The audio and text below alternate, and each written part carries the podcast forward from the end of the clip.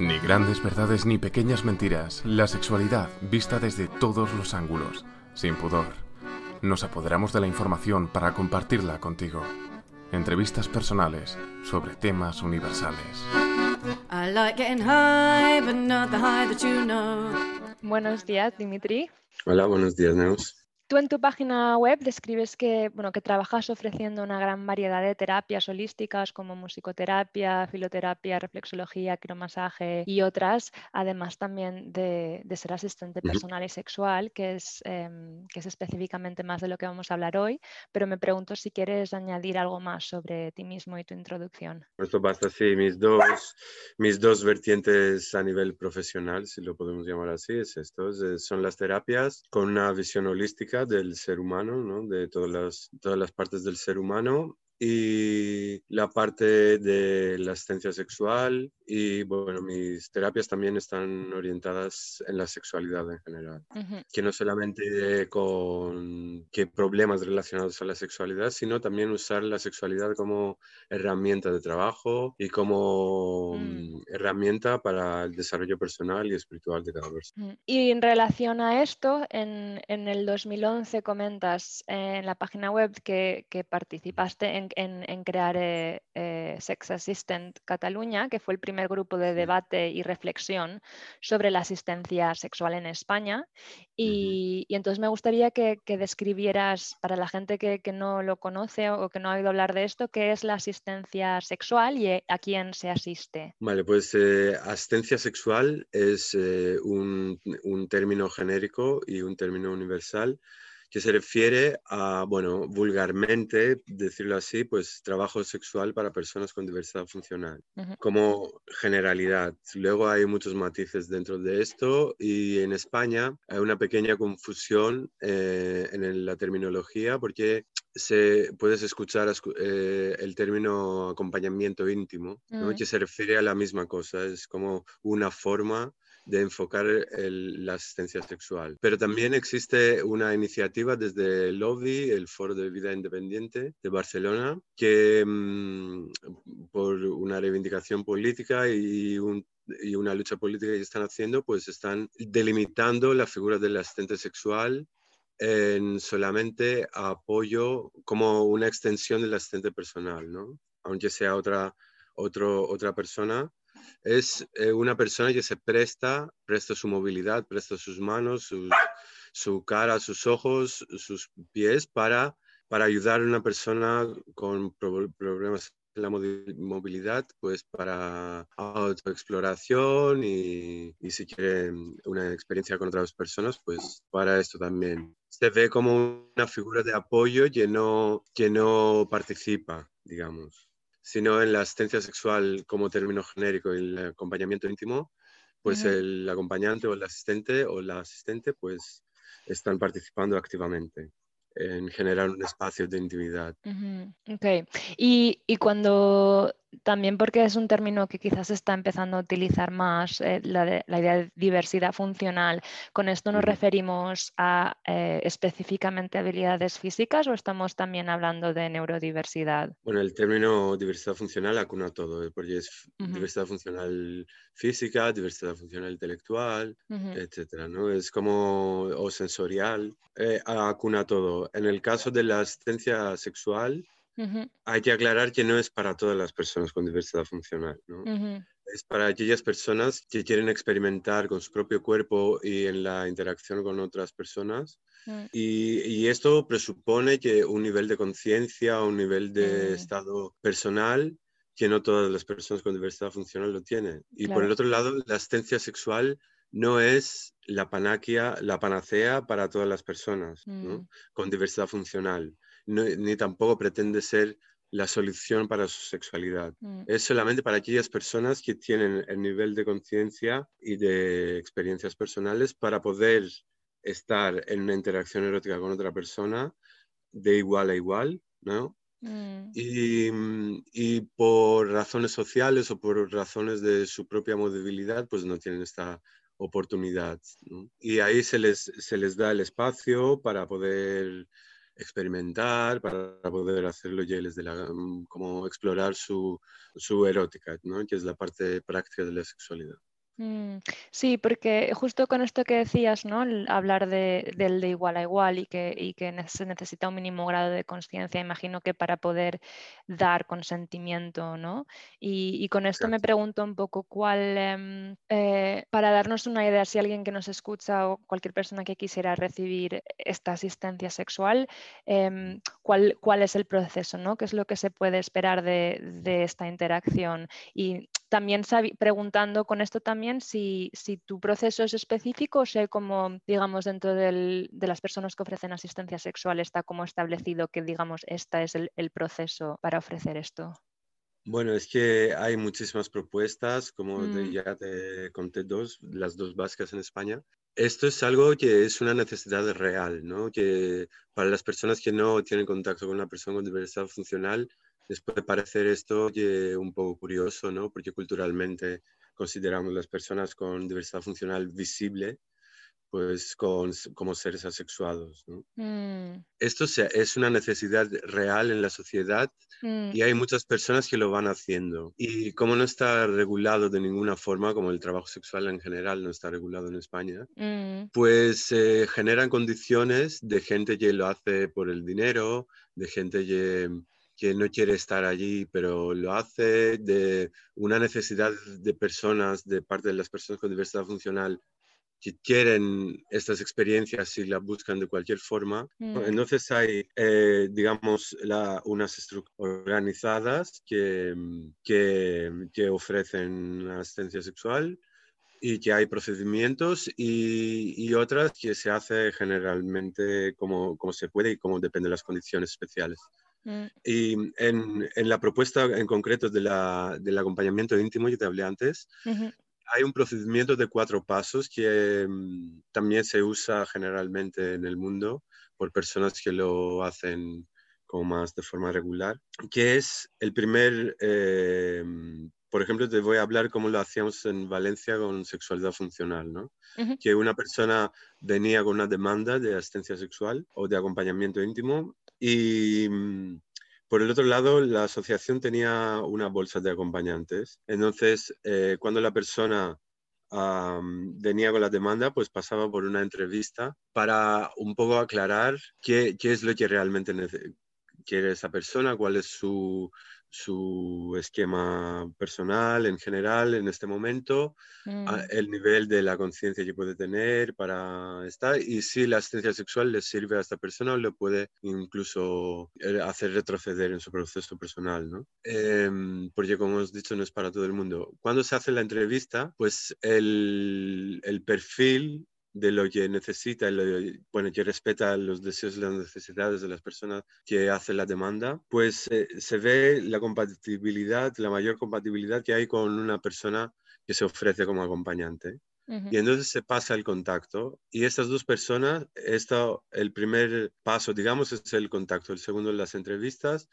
el tercero sería un encuentro previo al, al acompañamiento, la asistencia sexual, donde las dos personas se ven cara a cara, exponen sus deseos, sus necesidades para el encuentro, exponen sus expectativas y ven si hay química y también pactan eh, la parte más logística, digamos, del lugar, si habrá intercambio económico, etcétera, etcétera. Y el último paso, pues, es, la asistencia sexual o el acompañamiento íntimo, donde, cuándo, cómo y de la forma que se ha pactado eh, anteriormente, ¿no? antes de, estar en la asistencia sexual. Así, con este procedimiento podemos ver si realmente la persona que lo pide es algo que, es, que necesita realmente o si es algo que solamente Mm, que tiene que cumplir como persona, ¿no? Que tiene que tener sexo y cumplir, para decirlo así. Mm. Y también es un procedimiento donde dura unos días, ¿no? Depende de las dos personas, sus condiciones personales. Y así se añade más conciencia en lo que se está pasando, está ocurriendo. Mm. Y estamos desarrollando por ambas partes las habilidades de cómo acordar un contacto íntimo en las condiciones más igualitarias posibles, eh, respetando los deseos y las necesidades de ambas partes y los límites de cada parte. Y así, eh, con, esta, con este procedimiento, protocolo o como quieres llamarlo, con estos pasos, yo personalmente, después de más que 10 años de experiencia con esto, Mm. Es veo donde hay mejor calidad, porque proponer una propuesta muy cerrada y muy concreta, sí o sí, no va a responder a las necesidades de todas las personas. Mm. Porque no podemos decir personas con diversidad funcional y ponerlas todas en una caja. ¿no? Hay diferentes niveles de experiencia, hay, hay diversidad funcional adquirida durante la vida, hay diversidad funcional que va cambiando progresivamente, ¿no? de un poco a más, las degenerativas. Mm. Hay situaciones de accidentes o cosas así y luego hay una recuperación hay diferentes realidades. Entonces hay diferentes necesidades, diferentes fantasías, diferentes mentes, diferentes deseos. Y un modelo cerrado y que no respete la individualidad de la persona, em, como hemos visto en muchos países en el mundo, se condena al fracaso, porque eh, en todos los países se ha regulado por ley y han, y han acabado en un, en un, sistema muy cerrado. Por ejemplo, cosas tipo hasta seis sesiones y nada más para que no haya enganche con el asistente sexual, ¿no? ¿Vale? Y las degenerativas, ¿qué? en las degenerativas una persona Mm. necesita un acompañamiento hasta que la muerte nos separe, ¿no? Por decirlo así. Entonces, prefiere, como yo lo he visto en personas que han hecho asistencia sexual conmigo, prefiere una persona que la conoce y sabe perfectamente que no puede tener un vínculo más allá que lo que está sucediendo en la asistencia sexual es una realidad que no se contempla por otros modelos. ¿no? Mm. La- el acompañamiento íntimo lo que hace es que respeta la individualidad de cada persona y que luego, extendiéndome un Mm. poco más, eh, en la misma práctica Sí. hay personas, bueno, la demanda 99% te van a venir, quiero tener sexo, quiero follar, quiero tener un orgasmo, quiero ser hombre, quiero ser mujer, etcétera, ¿no? Como una, una imagen abstracta de lo que necesitan, Mm. pero luego a la hora de la verdad y a la hora del contacto, la, la necesidad que surge es, es el calor humano, es de, de validarme a través del placer y a través de, de darme cuenta que sea cual sea mi nivel de movilidad, sea cual sea mi nivel de sensorialidad o de capacidad intelectual, pues tengo herramientas para ser un ser sexual, tengo herramientas de seducción y tengo herram- capacidad de sentir y vivir el placer personalmente y eh, ofrecerlo a otra persona, ¿no? Eh, compartirlo con otra persona. Para mí, para mí esto es, eh, muy Mm. válido, pero que también cada asistencia sexual puede, puede variar de un paseo en el parque, pilladas de la mano, por ejemplo, donde nos contamos cosas íntimas, donde la gente nos ve eh, mm, coqueteando en la calle o así, ¿no? Porque puede ser una necesidad de esta, hasta ayudar en la autoexploración y hasta penetración y estas cosas si, si la demanda es esto y si ambas partes lo consideran que esto les Mm. sirve o es una experiencia que quieran compartir. Mm, Entonces f- digamos que lo, lo que estoy entendiendo, ¿no? De cómo lo concibes y, lo vives tú es que hay mucha exploración, hay, hay- mucha conversación, hay mucho intentar también ayudar a que la gente salga de a lo mejor la idea preestablecida que tienen de qué es lo que tienen que hacer para ser hombre o mujer o de qué manera se tiene que tener sexo, ¿no? Entonces me pregunto un poco, es algo muy complejo y qué cualidades o conocimientos o herramientas crees tú que son fundamentales para hacer bien, un- hacer un buen acompañamiento sexual? Bueno, justo estoy ahora ofreciendo una formación de asistentes eh, sexuales online. Lo ideal para mí, como Dimitri, lo ideal que una persona para poder eh, ser un buen asistente sexual un buen acompañante íntimo eh, es la capacidad de ver a todas las personas como personas sin más calificativos, ¿no? de vernos horizontalmente, que todas eh, solamente estamos en diferentes condiciones, pero que todas las personas como bien describe el término diversidad funcional, somos personas, pero funcionamos de otra forma. ¿no? Tenemos otras formas de hacer las cosas. Y para mí esto sería lo impres- imprescindible. Todo lo demás, pues sí, una persona que quiere ser asistente sexual, si tiene algún eh, contacto con el mundo de la diversidad funcional o de la sexualidad, ya tiene un paso ganado. Luego en la formación lo que impartiendo es precisamente esto, ¿no? De conocimiento sobre la sexualidad humana en general, cosas que se pueden eh, eh, encontrar en, en las asistencias, los diversos tipos de diversidad funcional y qué significa cada, cada cosa y, cómo puede impactar, ¿no? Que Mm. tampoco hago clase de, de medicina ni mucho menos, pero que solamente ver cómo cada Mm. tipo de cada diagnóstico, digamos, cómo afecta eh, en la persona a- en, en la hora del contacto íntimo. ¿no? Y bueno, eh, tipos de transferencias, cómo hacer transferencias, de cómo hacer movilizaciones y estas cosas, pero ya, estas son cosas que se aprenden. Digo, y esto es lo fácil de aprender, es ponerte, analizar, pero también lo más importante que enseñamos es cómo el trato hacia la persona, cómo haces las preguntas, cómo, cómo tratas a la persona en general, cómo es eh, tu actitud eh, en el momento, ¿sabes? Y para mí lo más importante de todo es desestructurar la idea que el asistente sexual o el acompañante íntimo es una persona muy buena que hace un trabajo social de algún tipo especial, etcétera, ¿no? Esto, una buena persona que da caridad a los pobrecillos, esta es una idea que mata cualquier concepto de sexualidad y Mm. cualquier mata, bueno, lo que a mí me gusta hacer vulgarmente es esto de que, ¿cómo te sentirías tú si alguien te follara por pena?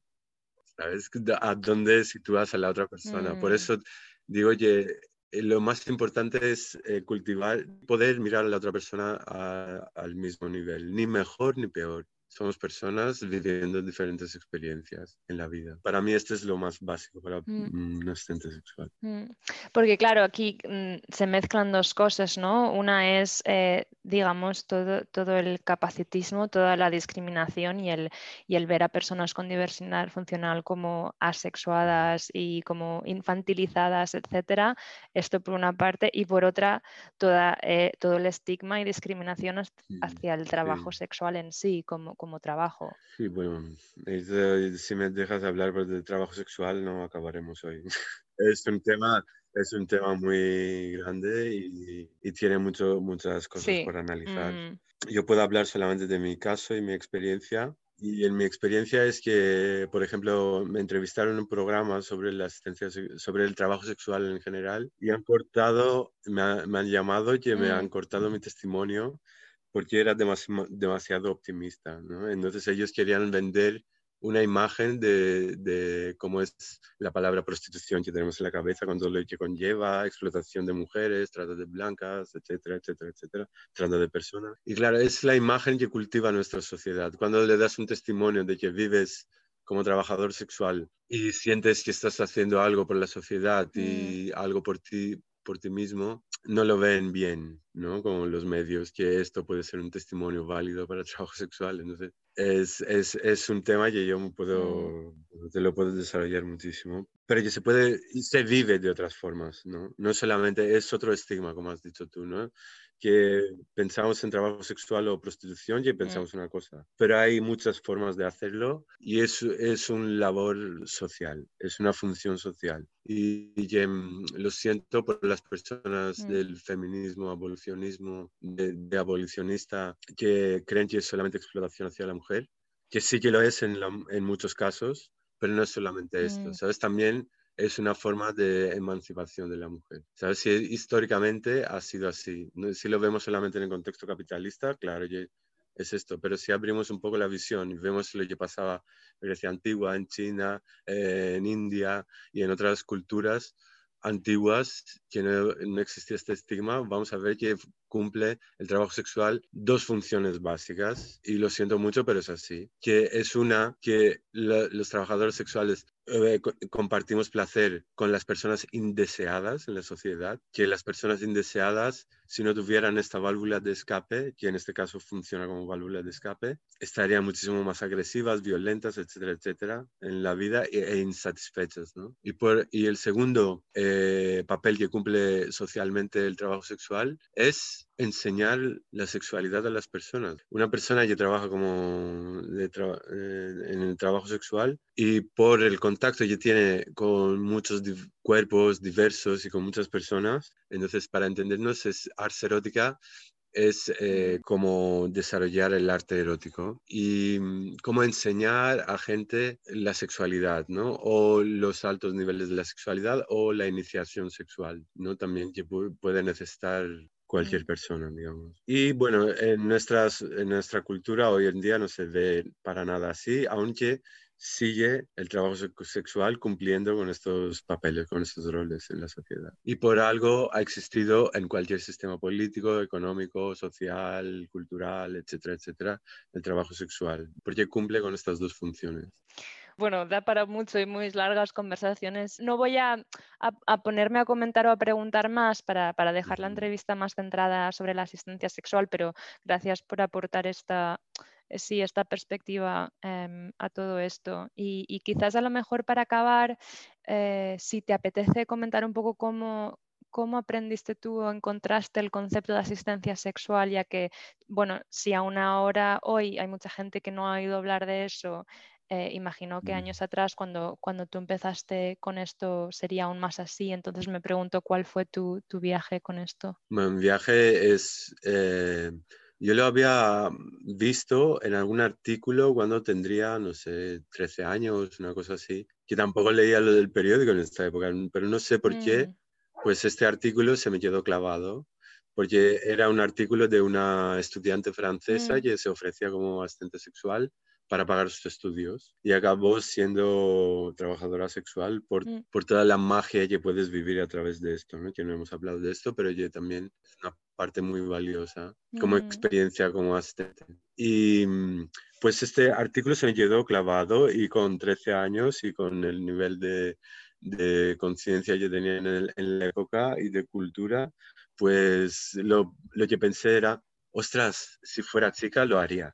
¿Sabes? Me dedicaría a esto. Y luego pasaron los años, vine a vivir a Barcelona mm, y desde, bueno, yo he nacido en Atenas y me he criado ahí. Y, y ahí, bueno, me, me formé en el Tantra y en las terapias alternativas que has mencionado al principio. Y he estado buscando trabajo y eh, encontré una oferta de, bueno, y me metí en el, en el mundo tántrico, ¿no? Hice una formación y empecé a trabajar como masajista tántrico.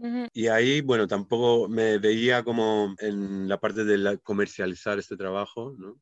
Del, del masaje erótico, me vi como que tenía una herramienta entre manos muy potente y muy válida y que funciona, porque la veía que funcionaba, y que la estoy aplicando solamente para la- su parte lúdica y lo veía como que la estaba desperdiciando. desperdiciando.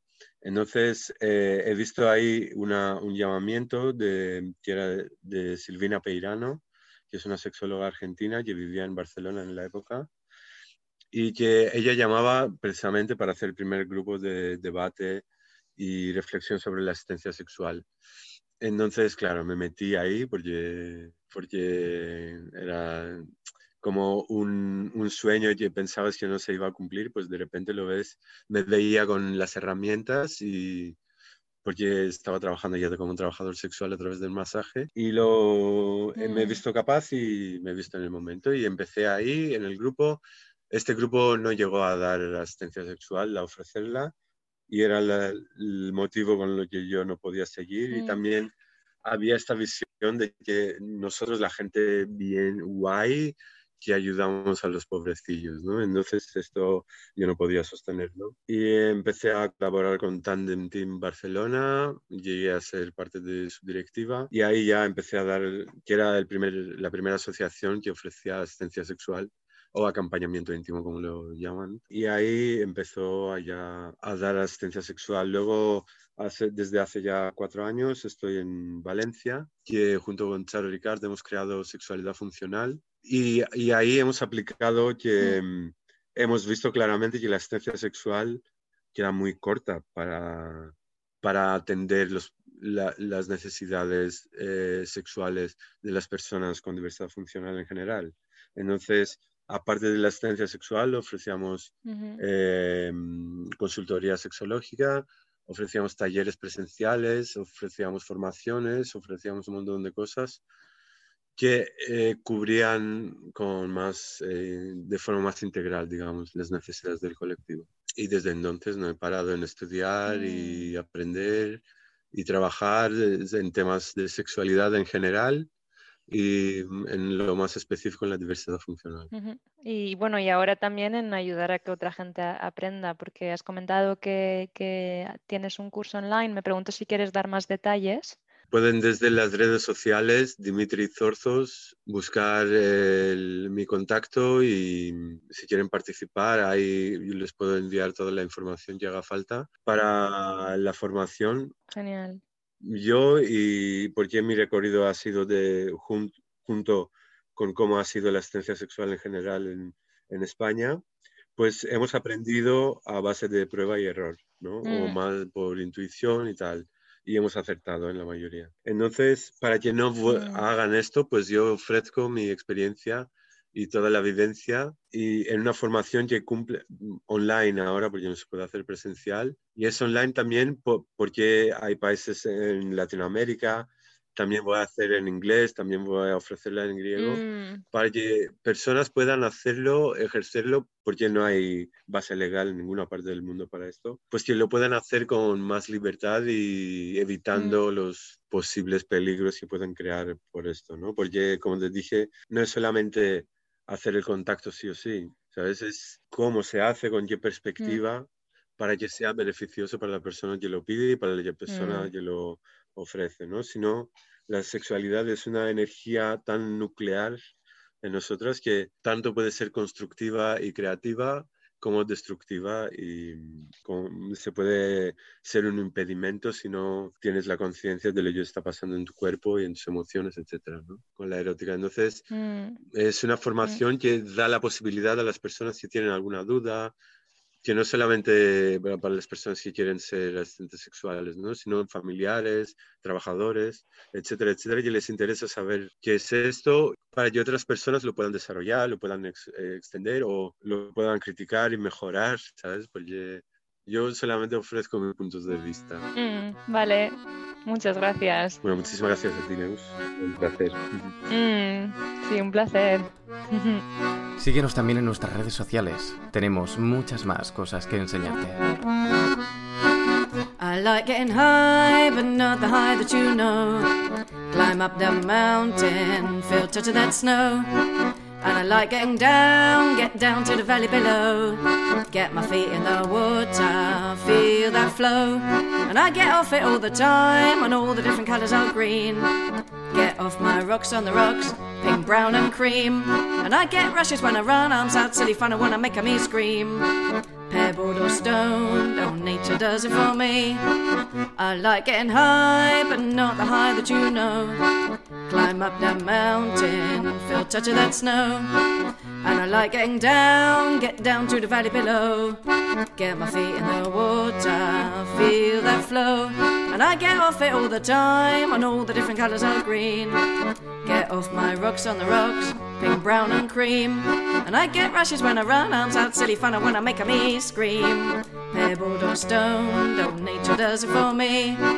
And it gives me shivers in my bones when the leaves leave home in the trees. Each one a melody come dancing down, swells in the breeze like memories. And I get an adrenaline hit when I'm topping the trees, or the little twiggy branches holding me. And I'm high on being high, getting off on feeling free, cause nature does it for me, does it for me, does it for me. Oh. I like getting high, but not the high that you know. Climb up the mountain, feel touch of that snow. And I like getting down, get down to the valley below. Get my feet in the water, feel that flow. And I get off it all the time, and all the different colours of green. Get off my rocks on the rocks, pink, brown, and cream. And I get rushes when I run, arms out, silly fun, I wanna make a me scream. Pebbled or stone, oh, nature does it for me. And when I wanna come down, I dig my fingers in the deep cool earth. And when I wanna come down, I dig my fingers in the deep cool earth. And when I wanna come down, I dig my fingers in the deep cool earth. And when I wanna come down, down, down, down, I like it higher. I like it higher.